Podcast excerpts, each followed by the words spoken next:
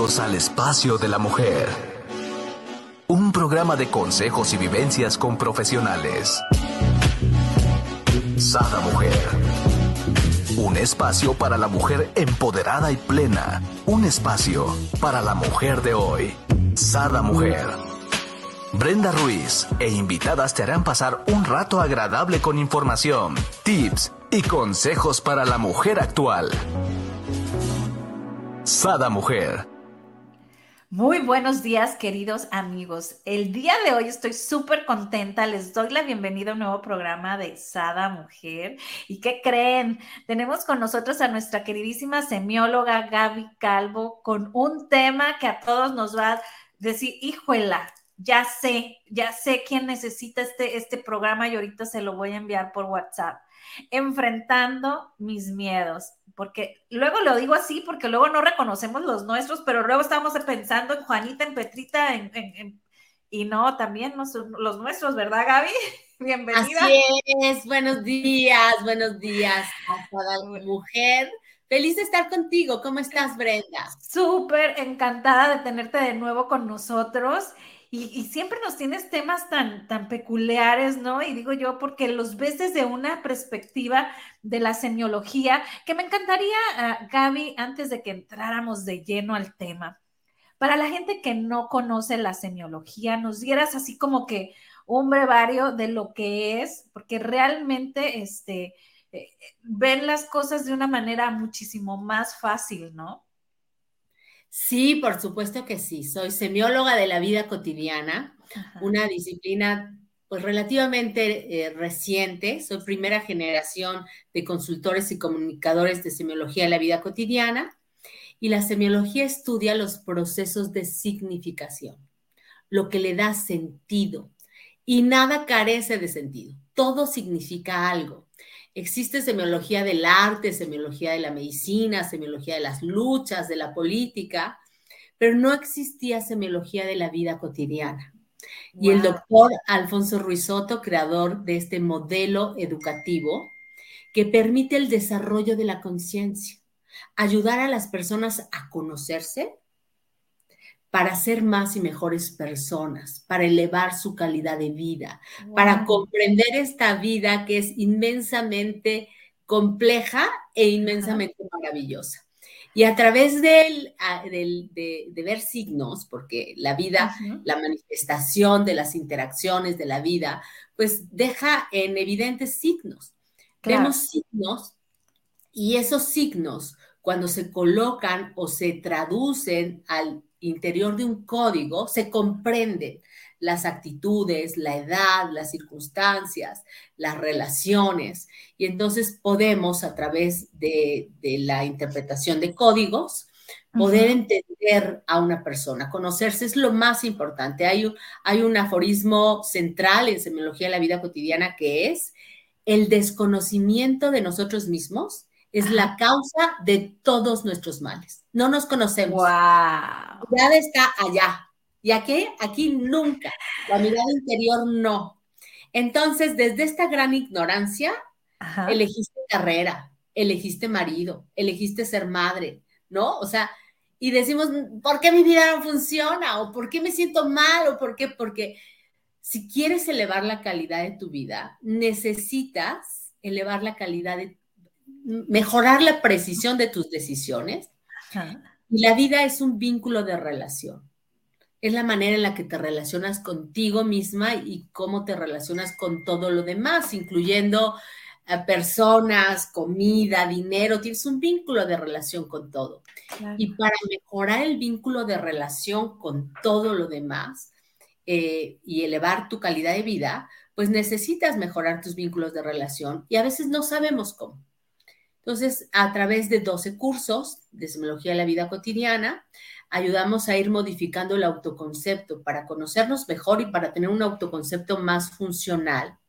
Ayudamos a las personas a eh, reconciliarse con su pasado, hacer las paces con su vida. Porque no importa que hoy tengas 50 años, pero cuando comprendes algo de tu pasado, ¿no? Lo introyectas y en este momento te traes el aprendizaje de esa circunstancia y elevas tu conciencia, crece tu conciencia. el modelo está basado Híjole, me hiciste una pregunta que me apasiona. Ya, me encantó, me encantó. Síguenos diciendo, porque realmente es tan importante tener conciencia y coincido contigo y por eso me enamora y me apasiona cada uno de los programas de Sada Mujer, porque cada uno tiene eso, ¿no? Esa dedicación a elevar la conciencia de la persona, el, autoconocimiento. Todos van dirigidos hacia adentro, ¿no? Y, y eso es, es, es la magia de Sada Mujer, pero sígueme diciendo más no te quedes corta. Pues mira, lo que pasa es que apostamos a un mundo mejor y eso implica construir mejores seres humanos, ¿no? Que nos convirtamos en personas este, mejores cada día, que podamos crecer y que nuestros maestros en la vida sean el amor, la empatía, ¿no? Porque hemos aprendido a lo largo de la historia con mucho sufrimiento y el, y la, evolución de la conciencia va siendo muy lenta y es muy, muy radical. Pero cuando tú educas a una persona y la educación no es sobre conocimientos del mundo, que se requieren, por supuesto, sino sobre ti, porque vas a la escuela muchos años de tu vida. Piensa desde, desde el kinder hasta la universidad, maestría, doctorados y todas las carreras, este, e, educación de posgrado que puedas tener, pero nunca te estudias a ti ni cómo funcionas, ni cómo ser padre, ni cómo tener mejores relaciones, y cuál es este, la ruta de salida para encontrar el máximo sentido de la vida. No lo hacemos. Entonces, en semiología, Alfonso Ruizotto tuvo esta eh, epifanía extraordinaria de entender que para transformar el mundo hay que transformar al ser. Y el crecimiento es en uno mismo. Con cada ser humano que eleva su conciencia, eleva su calidad de vida, pero además es un problema menos para el mundo, ¿no? Entonces, no importa cuánta información tengas, cuánto éxito haya, cuántos logros o objetivos alcances, si no desarrollas tu conciencia, vas a seguir viviendo las consecuencias de esa baja, limitada capacidad de respuesta frente al mundo. Hay personas que tienen mucho dinero y son muy infelices. ¿Qué pasó? Hay personas que tienen el amor de su vida, un, este, hijos, una gran casa y son infelices. ¿Qué pasó? ¿No? Hemos basado el éxito de la vida eh, en, todo lo que está allá afuera y hemos olvidado lo que está dentro. Y es un proceso eh, de transformación tan grande la semiología de la vida cotidiana porque basa su éxito en el conocimiento. Cuando una persona comprende, lo introyecta, ¿no? Y lo transforma. Eh, dice Alfonso Ruizotto, ¿cuánto tarda una persona en cambiar? Una persona tarda en cambiar un segundo. ¡Wow! ¿Escucharon eso, amigos? ¿Escucharon eso? Ya ves, para la gente que dice que las personas no cambian, un segundo, un segundo cambiamos. Un segundo. El segundo en el que comprendes, ¿no? Cuando comprendes el cigarro, lo apagas. Cuando comprendes la violencia, te calmas. Cuando comprendes, en ese momento cambias. Pero tardas mucho tiempo en comprender. ¿No? bueno, pues aquí sigamos viendo otro y otro programa de esa mujer hasta que comprendamos y hagamos que ese mi segundo haga el cambio, ¿no, Gaby? Así es. Eso, eso es lo que deseamos. Ajá. Y antes de iniciar, quiero decirles que se pueden echar un clavado para ti que te quedaste motivada eh, con la curiosidad de lo que es eh, la semiología. Te puedes echar un clavado a las redes sociales de Gaby, tanto Facebook como Instagram, como Gaby Calvo V. Así la pueden encontrar, o semióloga Gaby Calvo. Y nos vamos ahora sí, Gaby, de lleno con este tema, enfrentando mis miedos. ¡Auch! Qué tema tan interesante, ¿no? Y a todo mundo nos toca de una manera singular. Vamos a entender primero que las emociones, porque el miedo es una emoción, que las emociones determinan la experiencia que estás viviendo, ¿no? No vivimos los hechos, es otro aforismo de semiología de la vida cotidiana, vivimos los significados. Y una persona que vive con miedo no importa la experiencia que tenga. Lo que realmente va a vivir es el miedo con el que está viviendo esa experiencia. Entonces, puedo estar, no sé, eh, frente al mar, en un océano verde, en un infinito divino, en un hotel increíble y tengo miedo al mar. Y no me puedo meter al mar y no quiero disfrutar. O tengo miedo al sol, ¿no? Y entonces, ¿sabes qué? No, vete a la sombrita, ponte bloqueador, no te quedes ahí, vamos a meternos al cuarto. O sea, los miedos determinan, o las emociones, por supuesto, pero el miedo es una emoción, determinan la calidad de la experiencia. Y lo que para mí significa esa experiencia y la emoción marca el significado de, de muchas de las experiencias de nuestra vida es cómo lo vivimos. Y las personas estamos tan habituadas al miedo que vivimos con el miedo, ¿no? Apapachamos nuestros miedos, a veces hasta los acrecentamos. Yo cuando veo una persona que está en, ese punto donde puede autocontrolar su emoción, donde puede gestionar su emoción o donde se puede eh, dejar ir por completo por la emoción, le digo, no apapaches tus miedos, autoobsérvate, porque lo siguiente que pasa es que estés en un psiquiátrico, no, porque el miedo te pierde el control, la capacidad de autogestionar tus emociones, de dirigir tus acciones. El miedo nos inmoviliza, nos paraliza, el miedo hace muchas cosas con nuestras vidas, el miedo. Entonces vamos a, a tratar en este espacio de entender el miedo, de entender una parte del miedo que es el miedo sano hay, miedos que se requieren en la vida para movernos hacia la vida pero vamos a trabajar sobre todo sobre los miedos patológicos y le vamos a dar un enfoque de los miedos que utiliza el imaginario de la huella de abandono, esta estrategia de la que ya hemos hablado en otros programas, para no permitir que una conciencia crezca, ¿no? Que nos inhibe, que nos retiene y que nos eh, nos ayuda, bueno, no nos ayuda, nos, nos limita a estar en un espacio de sufrimiento. Eso es lo que vamos a hacer en este programa. Me encanta que estén acompañándonos este día. ¿Qué te parece si comenzamos con las emociones? Me encanta. Vamos a desmenuzar estas emociones, ¿no? Porque son las que nos hacen sentir, ¿no? La que nos hace, y bien dices tú, o sea, no vivimos los hechos, vivimos los significados y, esta emoción es la que le da el significado, o ya sea de pánico o ya sea de alegría, ¿no? Correcto. Las emociones son emisarios, son mensajeros de cómo está significando una experiencia, ¿no? Determinan mi capacidad de respuesta y cómo voy a significar ese, espacio. Pero son mensajeros, vienen y te avisan, ¿no?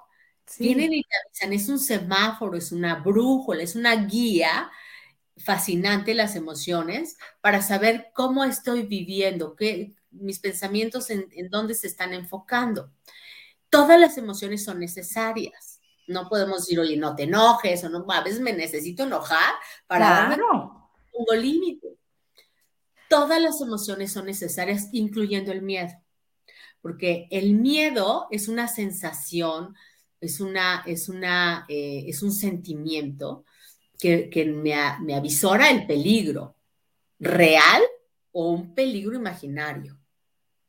Pero está perfectamente bien que yo sienta miedo de cruzar un, crucero, una avenida con el semáforo en verde. O sea, ten miedo, por supuesto, espérate, está el semáforo en, verde, ten miedo a morirte, a que te atropellen, ¿no?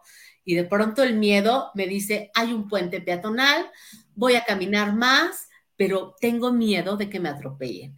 Y ese miedo te alertó de una situación, de una experiencia que te puso a salvo, que te llevó hacia la vida, porque los miedos nos alertan de que hay peligro de muerte.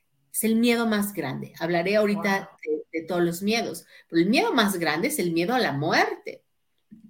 Y entonces, ¿qué me permite el miedo? Moverme hacia la vida. Por eso está bien tener miedo. Cuando alguien tiene miedo, está perfecto. O sea, ¿de qué tienes miedo? Sé consciente de ese miedo. Una vez que reconoces el miedo y entonces piensa, ¿qué puedo hacer?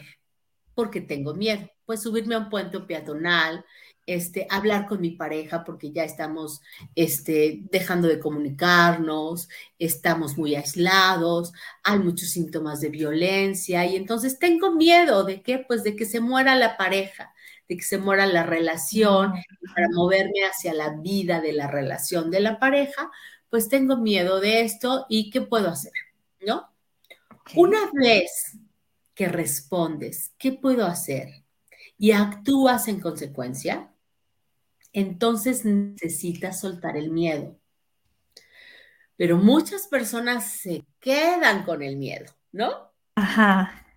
Y entonces tengo miedo de morirme y porque iba a cruzar la calle y entonces un coche me tocó el claxon y vengo agitadísima y no ok, tranquilízate, ¿qué hiciste? Pues me subí al puente, tuve que caminar y llegué tarde, perfecto respira, cálmate, ya estás en otro momento, te sientes bien, no, tengo miedo de que me vaya a morir y no dormí y, y se va haciendo más grande. Y por un incidente de pronto, ¿no? Este, apapachamos los miedos, es cuando yo digo que un miedo lo, lo haces que sea parte de tu vida, que lo llevas a otras experiencias, que no supiste cerrar ese momento de confusión o de susto de ansiedad. Y entonces apapachamos nuestros miedos y de repente, cucu, ¿no? Ya nos perdimos, vivimos atemorizados por todo. Y entonces, los miedos sanos, que son los que nos mueven hacia la vida, que nos alertan, de los cuales tenemos que ser conscientes y actuar en consecuencia, pero una vez que ya actuaste en consecuencia, moverte o recuperar tu paz, cuando no lo hacemos, se convierten en miedos patológicos. Ok. Y los miedos patológicos son todo lo contrario de los miedos sanos. No son sanos para nada, porque ya inhiben tu capacidad de respuesta. Es cuando ya tus respuestas giran en función a ese miedo. Pero además tampoco hago nada. No hago nada como, bueno, pues ahora me subo en el puente, espero hasta que el semáforo esté en rojo, me comunico pareja, voy a terapia, me aseguro de que mis hijos no estén tomando, consumiendo drogas, en fin.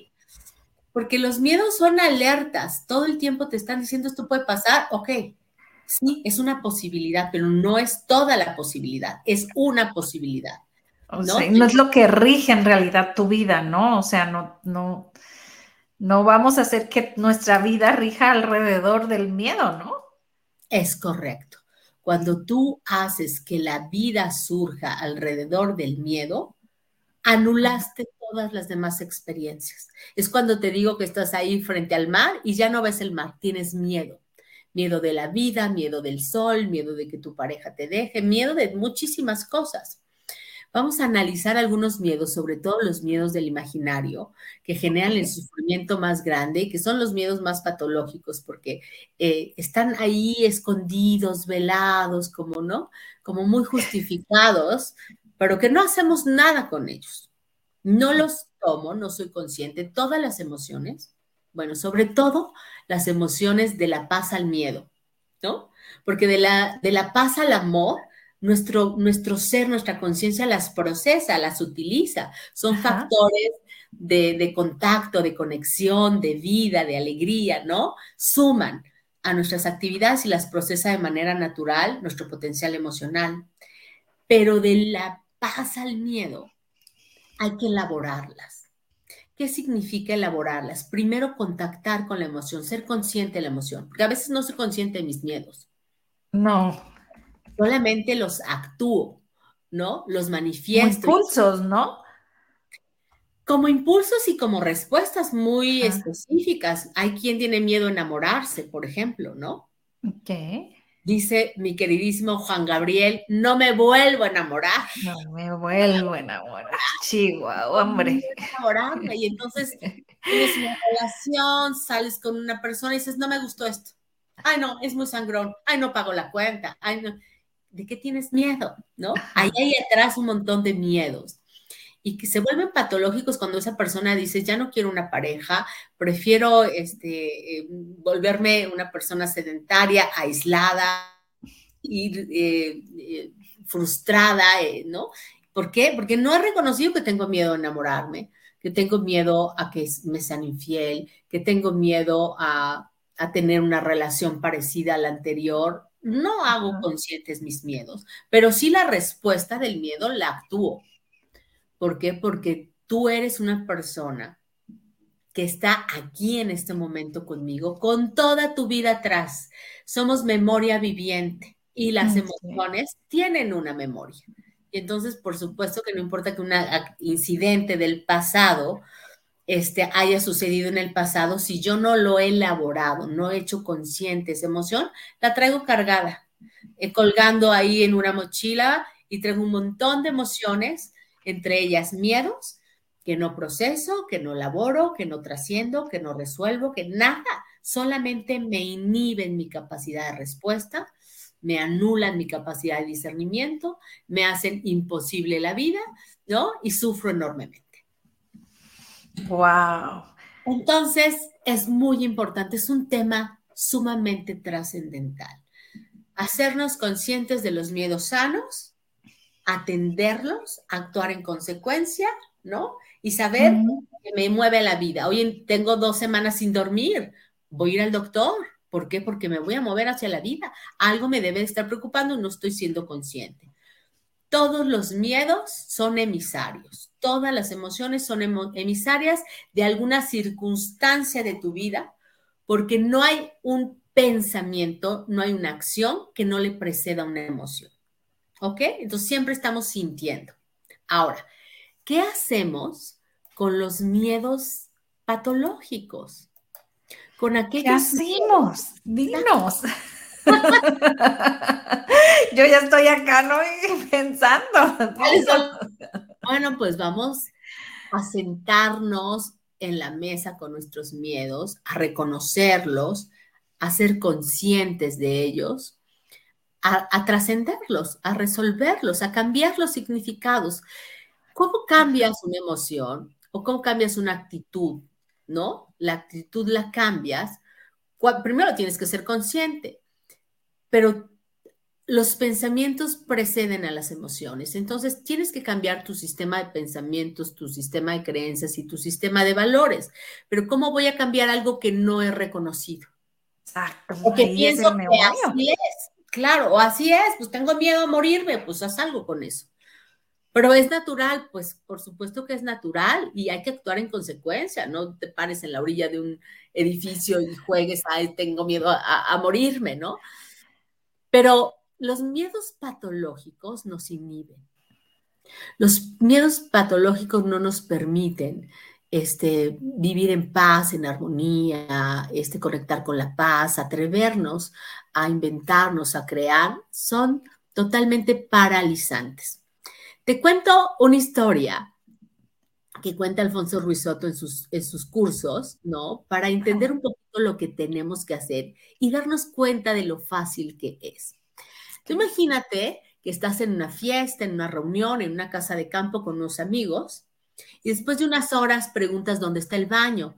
Ya se hizo un poco de noche, no conoces el lugar y te dicen, oye, el baño está en la entrada, tienes que cruzar la alberca, pasando el jardín, ahí hay un kiosco y ahí están los baños de visitantes. Ok. Entonces dices, bueno, pues prendes la lamparita de tu celular, este, vas con muchísimo miedo, no conoces, vas alumbrando, no sabes si va a salirte un ratón, una ardilla, este, no, si te vas a perder, tú te acuerdas que había alberca, pero no sabes dónde está, no está muy iluminado, vas con miedo, ¿no? Es natural. Ahí el miedo es natural. Pero de pronto soy un estruendo en el cielo, se ilumina y ves un fantasma que se viene contra ti, ¿no? Y te quedas paralizada, gritas aterrada y sales corriendo de regreso hacia la casa. Todo el mundo dice, ¿qué pasó? Y dices, un fantasma, ¿no? Un fantasma, ¿cómo creen? se los juro, me, me muero, por, ayúdenme, por favor, se me viene encima, me viene, no, a ver, cálmate, no puede haber un fantasma, no, no, sí, vi un fantasma, se los juro. en ese momento, todo mundo dice, vamos a ver el fantasma, ¿no? Claro, emocionadísimos, ¿no? Claro, agarran resolteras, escopetas, palos, y aunque todos los demás tienen miedo, van a ver el fantasma. Resulta que con la lámpara y demás, el dueño de la casa dice, a ver, no, no, no, calma, no es un fantasma.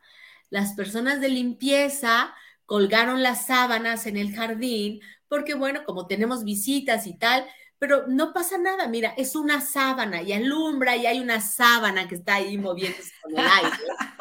Y dice, y posiblemente va a haber una tormenta de, de, rayos porque lo que escuchaste tú, que escuchamos todos en la casa, fue un rayo. Se escuchó el rayo, se iluminó el cielo y lo que viste en la oscuridad, acompañada de tu miedo, fue una sábana y para ti significó que era un fantasma, ¿no? Ahora, el miedo que sintió, que sentiste en la historia que te cuento, ¿es un miedo real o es un miedo ficticio? Pues creado por nosotros, ¿no? Pero, pero sí real. El miedo real. O sea, la sensación se te paralizó. Claro. las piernas, se te secó la garganta, se te aceleró el corazón. O sea, aunque sea un miedo ficticio, aunque sea un miedo imaginario, sí lo estás viviendo. Es que tengo miedo de que mi hijo se muera. Bueno, pues sí se va a morir algún día. Es que tengo miedo de, este, de engordar, tengo miedo de que no me alcance el dinero, tengo, tengo miedo de todas cosas. Bueno, pues todos esos sean reales o ficticios, el miedo, sí, en este momento que lo estás viviendo, está generando consecuencias en tu potencial instintivo, ¿no? En tu salud, porque somatizamos las emociones, en tu potencial motriz, porque nos paralizamos, dejamos de, tener la capacidad de respuesta, en tu potencial sexual, porque algo inhibe el placer y es las emociones negativas. Entonces, si tú tienes miedo, aunque sea de que no te alcance el dinero esta quincena, ¿cómo vas a ir a la cama a, no? A explorar este, las pasiones con tu pareja cuando tienes miedos, aunque sean de otras cosas que no tienen que ver con el sexo? Tu potencial emocional, por supuesto, ya no sientes ternura, compasión, alegría, paz, agradecimiento, nada, tienes miedo, vives con miedo. Oye, pero ahorita estamos comiendo y hay que vivo con miedo porque mi imaginación, por el fantasma, por lo que sea. Ahora, fíjate qué bonita este, solución. ¿Qué vamos a hacer? Quitarle la sábana a nuestros fantasmas. Wow. Eso es lo que tenemos. A ver, se escucha muy fácil, Gaby. Se escucha muy fácil. Bueno, pues evidentemente si crees que es fácil, lo, lo harás fácil. Y si crees que es difícil, lo harás difícil. Pero te voy a decir cuáles, cuáles son las opciones que tienes. Pero tú decides cómo lo quieres hacer. Lo que quiero al menos que te lleves la idea de saber qué importante es que trabajes con tus miedos, que los puedas reconocer, y que no tienes un conflicto con, muchas de las cosas que crees que te producen miedo, sino con los significados. Entonces estamos hablando de semiología, con los significados. Y que esta estrategia del imaginario que hablamos en alguna ocasión en el curso, en, la, en, el programa de la huella de abandono, por favor escúchenlo. Sí, aquí se los vamos a dejar en los comentarios para que vayan y lo vean, está muy bueno. Pues este, en, este tema de la huella de abandono, hablábamos de un recurso psicológico muy poderoso del niño de defensa. Claro. ¿De qué se estaba defendiendo? De sus miedos. Y es como ponerte una armadura porque tienes miedo tengo miedo de, que me salga un fantasma, tengo miedo de que no me alcance el dinero, tengo miedo de engordar, tengo miedo de que no me quieras, tengo miedo de muchísimas cosas. Estos miedos, cualquiera de los miedos, los miedos que tú que tú tengas, ¿no? Son al final tres miedos. Dos miedos principalmente y los dos significan uno tercero. Todos tus miedos son miedo al rechazo, o miedo al fracaso. Wow. Ahí cuando digas, este, tengo miedo de que mi marido me sea infiel, ¿por qué? ¿Tienes miedo de que de haber fracasado en tu matrimonio? ¿De qué tienes miedo? Haz una lista de todos tus miedos. Cuando tengas miedo de algo, cuando digas el fantasma, anota el fantasma, ¿no? Ahí mismo, el fantasma. Este, eh, ¿no? Voy a comer, pero no quiero esto, pero no voy a disfrutar, pero oiga, no hay verduritas. ¿Qué tienes miedo? Pues de engordar. Bueno, y el miedo a engordar, ¿qué es? El miedo al rechazo, ¿no? Porque ya tengo 52 años y porque no, o sea, tengo miedo.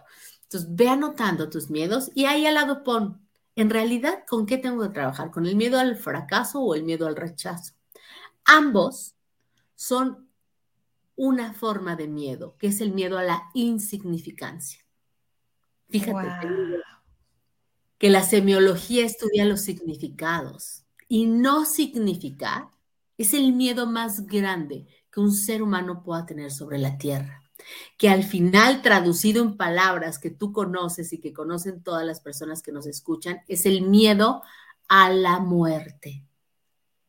Wow. Es una forma de muerte. Si ya no me quieres porque engordo, es una forma de muerte. Si mis hijos crecen, se casan y se van de la casa, es una forma de muerte. Detrás de todos mis miedos, estoy anticipando la muerte. Entonces, es mucho más fácil saber que vas a trabajar con el miedo al rechazo y el miedo al, fracaso, ¿no? Y que hay que sentarnos en la mesa a platicar con el miedo a la muerte. Este miedo a la muerte el miedo más grande que cualquier ser humano pueda tener sobre la tierra es un sí rotundo. Esa pregunta que a veces ni te quieres hacer. ¿Me voy a morir? ¿Se va a morir mis hijos o las personas que amo? ¿El trabajo que tengo se va a terminar? ¿Algún día voy a dejar de ser joven? Todos estos cierres de ciclo, todas esas terminaciones, algún día dejará, sí. Todo en la vida en esta vida orgánica como la conocemos, va a terminar. Entonces, mientras más pronto te, te respondes la pregunta así, ¿no? Sí es posible que te vas a morir, pero una vez que te contestas el sí, te ocupas de la vida. Wow. Porque quien no se reconcilia con la muerte, nunca se reconcilia con la vida, ¿no? Entonces vivimos con miedo, pero no disfrutamos lo que tenemos, que es la vida. Entonces, claro, tengo miedo de que no me alcance el dinero, tengo miedo de subir, haz algo al respecto con tus miedos. Está bien que tengas miedos, te están alertando de posibles consecuencias que estás avisorando. Perfecto, no los ignores, porque entonces los ignoro y crecen esos miedos y al rato ves, yo sabía iba a engordar, pues claro, todos los días te Tanto metes... estuviste, ¿no? claro, y todos los días te metes una lata de helado de vainilla, pues por supuesto que sí, ¿no? Pero, pero si fuiste al, doctor y ya revisaste cómo estás de las hormonas y haces ejercicio y tal, pues vas atendiendo tus miedos, los miedos sanos. Pero, ¿a qué tengo miedo? Hay miedo de fondo, un miedo del imaginario, que es el miedo al rechazo, el miedo al fracaso y el miedo a la muerte. Al final de cuentas, el miedo a la, a la muerte.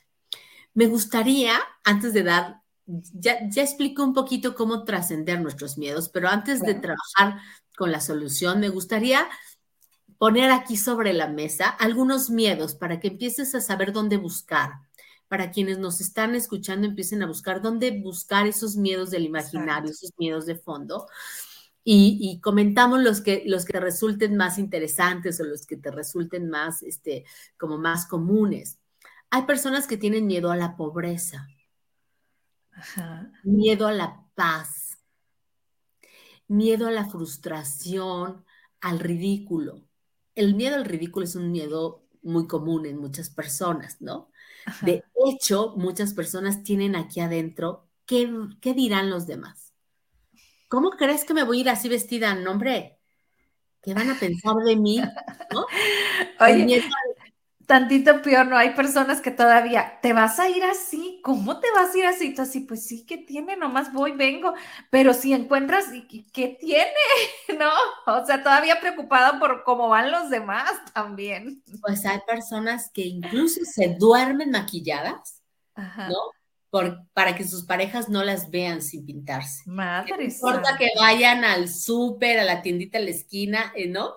Salen inmediatamente con el ajuar de princesa, porque ¿cómo crees que qué van a pensar de mí? ¿No? Sobre todo aquellas personas que viven de la opinión pública o de, del qué dirán en su físico, ¿no? Miedo al ridículo, pero también está el miedo al ridículo. Conozco a alguien que me decía, Gaby, soy una persona muy capaz soy una persona exitosa, soy una persona que sabe cómo desempeñarse en su trabajo. Pero cuando me dicen, tienes que presentar en una junta, ¿no? Dice, bueno, se me hinchan los cachetes, se me ponen rojos, tartamudeo, se me va el aire, me tiemblan las manos. O sea, de todo le pasa. Cuando me lo preguntas fuera de la junta, tengo todas las respuestas. Pero cuando me dices, tienes que presentar y hacer un informe y en la junta este, mensual y vas a hablar con el director de tal no sé qué. Y entonces la pregunta es, ¿tienes miedo al ridículo? Sí, por supuesto que tengo miedo al ridículo. ¿Por qué?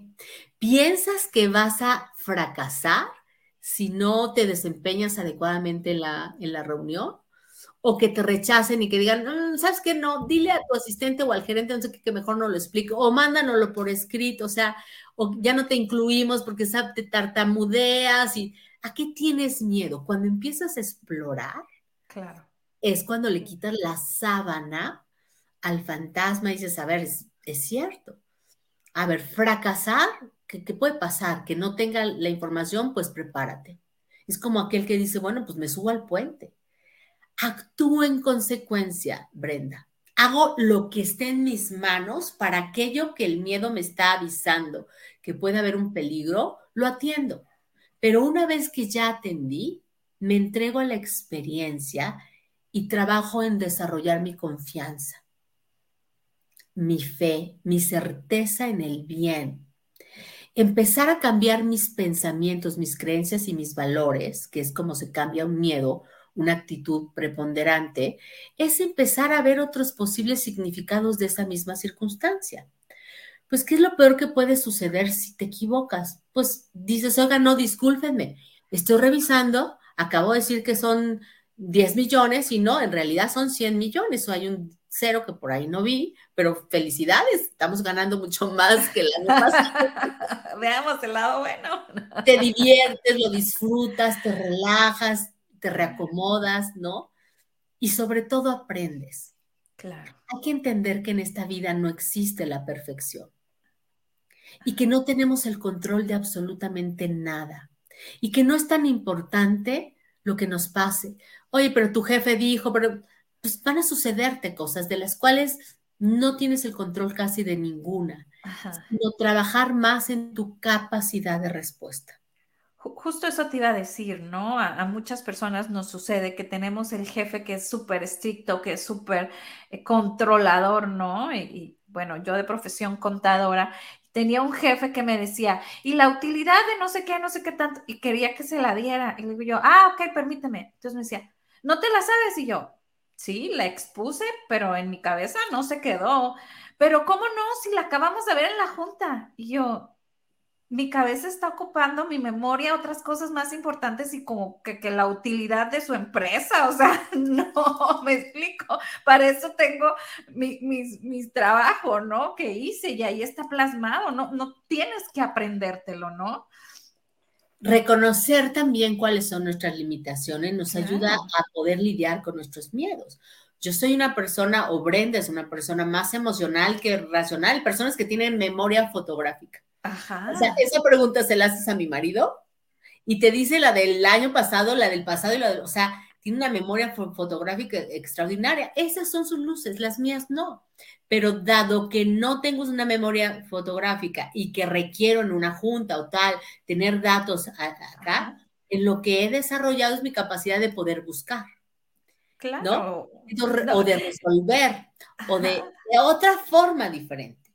Pero ir haciendo que la vida sea un espacio de crecimiento, que sea un espacio donde podemos darnos permiso a ser, vulnerables, a equivocarnos, darnos permiso a fracasar y, a, reírnos de nuestros fracasos, pero siempre tomando en cuenta de que esa experiencia nos nutre porque estamos aprendiendo.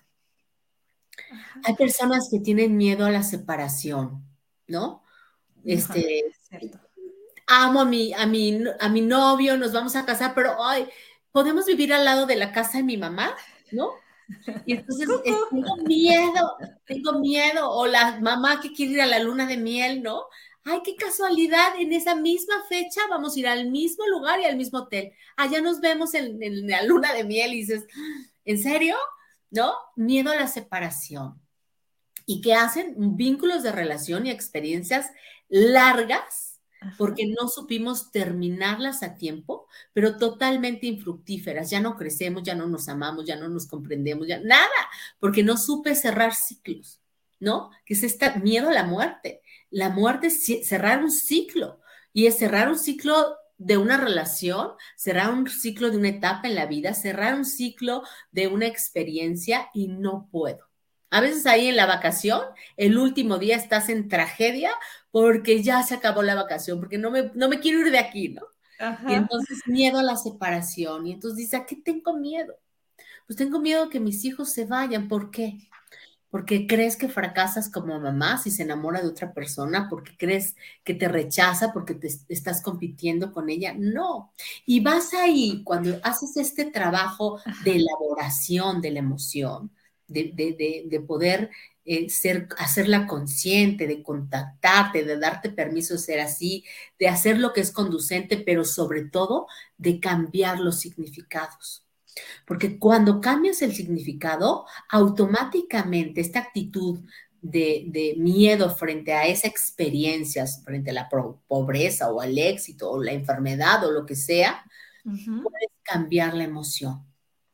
Y entonces Evidentemente, hay muchas cosas que nos generan miedo y es importante que sepamos que no tenemos control sobre lo que nos pasa, pero que sí podemos aprender a manejar nuestras emociones para que en el momento que nos sucedan nuestros más grandes miedos, porque a veces de lo que más miedo tengo es de lo que la vida viene y me dice, ¿qué crees? La lección de hoy es, aquí está la infidelidad, aquí está la pobreza, aquí está el confinamiento, el COVID, aquí está tu hijo adolescente, aquí están las drogas, aquí está esto. Y dices, ¿por qué mis más grandes miedos? Porque no has ido trabajando en ellos. Porque si tuviste la conciencia y empezaste a actuar en, este, en, consecuencia con tus miedos, pues vas aminorando la respuesta o la catástrofe. Y tengo miedo de, de que se inunde el estacionamiento, ¿no? Por ejemplo tengo miedo porque ya en varias ocasiones se ha inundado el estacionamiento del condominio. Bueno, ¿y qué has hecho? Hoy pues ya pusimos una barrera anti inundaciones. Adelante. Pero solo tengo miedo. Viví con miedo 10 años y un día pues los coches se echaron a perder porque vino tremenda lluvia que se inundó el estacionamiento. Entonces, la conciencia es importante, el significado es importante, el poder saber que ese miedo va a arrojar información muy importante sobre mí, cómo estoy viviendo. Y que ese miedo al rechazo y ese miedo al, al, fracaso tiene un antecedente en mi historia de vida. Cuando indagas, ¿no? Tengo miedo al, al, ridículo, ¿no? Otra vez este ejemplo de esta chica que me decía, soy una persona muy capaz y, me siento segura y soy exitosa, pero me pones a hablar en público y se acabó todo lo que pienso. Y le preguntas a esa persona, además de indagar si es un miedo al rechazo o al fracaso, y en este caso decía al fracaso, decía, este, ¿cuándo fue la primera vez que te sentiste así? ¿Cuándo pensaste que hablando en público, este, estabas fracasando?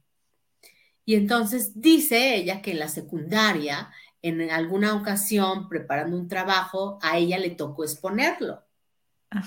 Dice que ella se sentía muy segura y muy tal y todo esto, pero cuando empezó a exponerse, se empezaron a burlar de ella, le empezaron a aventar papelitos y las niñas del equipo la culparon a ella. Dijo, todo estaba muy bien, pero ¿por qué no lo leíste? Pero aquí estaba explicado y no sé cuánto.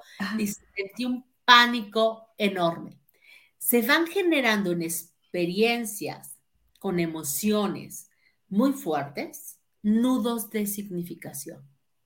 Y esos nudos de significación hacen que cuando tengo un evento similar, yo ya no vea la experiencia de soy exitosa, tengo 40 años, conozco sobre el tema, sino ese ni esa niñita en la secundaria que fue rechazada o que fue culpada por sus compañeras porque no expuso bien. Entonces tienes que hacer conciencia de todas esas cosas y quitarle la sábana y decirle, a ver, ya no tengo este, 12 años, ya no estoy en la secundaria, y ya no tengo este por qué. Esos compañeritos babos. Ah, no, ¿verdad? Exacto. Ver la misma experiencia desde la mirada del adulto que hoy eres. ¿Qué te parece? Me encantó, Gaby. O sea, me, gusta mucho cómo nos llevas, ¿no? A descubrir, a, identificar, sobre todo estas dos preguntas que bien nos dices, ¿no? ¿A qué tengo miedo? Y seguido, ¿qué puedo hacer? ¿No? Entonces, yo creo que si todos hiciéramos este ejercicio en cada uno de, de las veces que nos que sentimos miedo, eh, estaríamos del otro lado porque accionáramos en lo que puedo hacer, ¿no? Y, como bien dices tú, quitarle la sábana. Y esta parte eh, que me platicas, que nos platicas de, de permitirnos ser vulnerables, ¿no?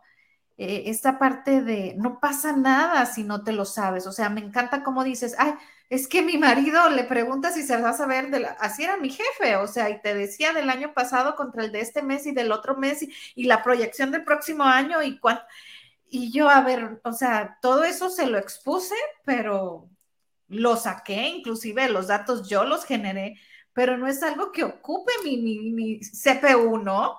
Nos comparamos con los demás, queremos agradar, necesitamos ser aceptados y frente a la posibilidad de que eso no suceda, pues se van generando miedos. Y vamos caminando en una zona de miedos, ¿no? Porque de pronto es el miedo a la muerte, es el miedo al futuro, es el miedo a lo desconocido, es el miedo a la autoridad, es el miedo a, tantas cosas que, que tenemos miedo, que vivimos con miedo. Y esa es una tragedia tremenda. Pero qué padre y divertido reconocer, como bien dices tú, ¿no? Estas diferentes, eh, pues diferencias, ¿no? Decir, ok, esas no son mis cualidades, pero sí son las cualidades de mi marido, ¿no? Entonces, ah, tus cualidades y las de él se complementan, o sea, no tiene nada de malo, no tenemos que parecernos a los demás, no, no, no hay, y que no siempre necesitamos agradar o buscar la aceptación de los demás. Yo entiendo que en un trabajo, por supuesto, hay que ser eficientes, pero no solo queremos ser eficientes, queremos que nos quieran y que nos reconozcan y que nos apoyen. Y que, a ver, no, tú estás ahí para resolver problemas, ¿no? Y si hay algo con lo que te hace de manifiesto tus miedos, trabájalo en ti, ¿no? Te va a hacer también tus miedos crecer, porque van a ser puntos de fricción que te van a preguntar qué vas a hacer, te vas a aislar, vas a renunciar, vas a vivir siempre con miedo o le vas a dar la vuelta de campana que implica, a ver, ¿a qué tengo miedo? ¿Y este miedo qué significa? ¿Que me rechacen o que fracase? ¿Cuándo viví una situación así? cómo estoy significando la experiencia y qué quiero hacer. En el qué quiero hacer, por supuesto, es resolver el miedo. Bueno, me subo al puente cuando es evidente la solución, pero de pronto es necesito trabajar en mi autoestima. Tengo que aprender más sobre contabilidad, no sé usar la computadora, en fin, pero hago algo. Y eso que hago es el desarrollo de conciencia. Nunca eres la misma persona cuando trasciendes un miedo. Pero hay muchas personas, sobre todo desde el imaginario, que usan sus miedos para manipular a otras personas. Usan sus miedos para justificar su, frustración en la vida, su capacidad de, buscar contacto y, atreverse. Y, Aquí serían como las personas victimismo, que, se ven este, encubiertas como en un victimismo o algo así, ¿no? se victimizan viven con la autoconmiseración. Pobrecita de mí que tengo miedo a estar sola. Pobrecita de mí que ya me han sido infiel tantas veces y entonces no me quiero enamorar de nadie. Pobrecita de mí que no me alcanza el dinero. Pobrecita de mí que mis hijos se van después de que yo he hecho todo lo que he hecho por ellos. Y entonces, por supuesto, también los miedos, pues a veces son útiles para el, imaginario para salirse con la suya. Pero son y es algo que te haces tú a ti. Puede ser una molestia para los demás y, a lo mejor dicen, ay, no, no quiero ir con su taneta porque le da miedo todo, ¿no? Este, pero también eh, entender que eso no se lo haces a los demás, te lo haces a ti. Ahí está el medio del asunto. Por supuesto, que ese miedo te lo haces a ti y que la consecuencia no solo es mi vínculo de relación y cómo vivo la experiencia, sino que trascienden todo mi ser. Porque las emociones de las cuales no somos conscientes, ¿no? También las somatizamos como enfermedades. Detrás de una persona hay que revisar si es una enfermedad adquirida, si es una enfermedad genética, ¿no? Que desarrolló por alguna circunstancia o es una enfermedad que, que, somatizamos, ¿no? Porque no fuimos capaces de manejar nuestros miedos. Y atrás de muchas enfermedades está alguien que no perdonó, alguien que se autoexige, alguien que vive con miedo. Exacto. Yo me atrevo a decir que de todo, detrás de cada enfermedad es un miedo, ¿no? O, que, o algo que no accionamos, algo que no creamos conciencia, que no queremos reconocer en nosotros mismos, ¿no? Y trabajarlo. Claro, nuestra conciencia está hipostasiada. Entonces es un miedo, pero es un pensamiento, pero es que dejamos de actuar, ¿no? Y entonces en algún lado hay un peso importante. Pero incluso tenemos miedo de enfermarnos, pero no hacemos nada al respecto, como tener una vida saludable, comer, este, sano, hacer ejercicio, descansar adecuadamente, ¿no? Tengo miedo de ir al doctor, ¿qué tal si me dicen o me diagnostican una enfermedad? Pero no hago nada al respecto. El, miedo nos inhibe, no nos permite crecer, no nos ayuda a responsabilizarnos de nosotros, el miedo patológico. Y entonces, ¿qué hay que hacer? A ver, ¿a qué tengo miedo?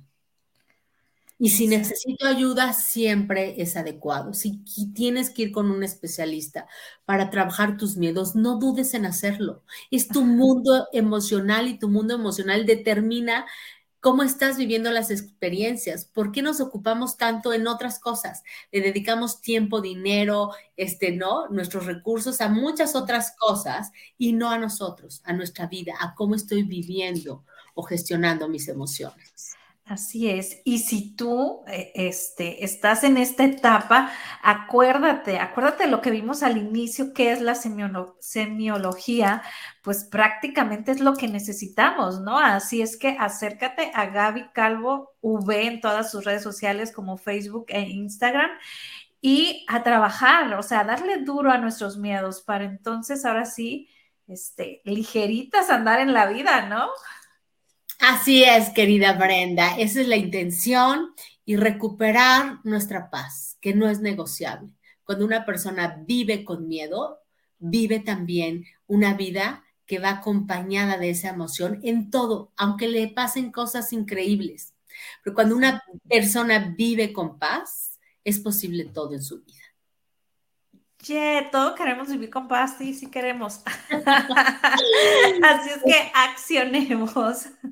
así será, así será. Muchísimas gracias, Brenda. Hermosa, abrazo fuerte, fuerte a la distancia. Muchísimas gracias por este gran tema que creo que nos dejas a todos. Este, a ver, déjanos con una frase. ¿Con qué frase nos vas a dejar todo el día acá pensando eh, cómo accionar eh, nuestro enfrentamiento con nuestros miedos? No te mereces vivir con miedo, tú te mereces vivir con amor. Cuando te des cuenta que eres capaz de producir esa emoción de manera consciente, vas a elegir que tu vida esté rodeada de esa experiencia amorosa y que el miedo solo sea eventualmente un aviso que te indique que algo tienes que trascender, trabajar, soltar, pero una vez que lo hagas recupera la posibilidad de que tu vida tenga la mejor experiencia que es amorosa, siempre eso, el amor. Así es. Pues muchísimas gracias. Nos vamos con tu canción, Gaby. La, la, la, la, la. La, la, la, la, la. La, la, la, la, la. Un boom el corazón. Late fuerte. Un boom tu corazón. Fuerte, un boom tu corazón. Un boom el corazón late fuerte, un boom el corazón por tu vida. Un boom el corazón late fuerte, un boom tu corazón. que vales y por lo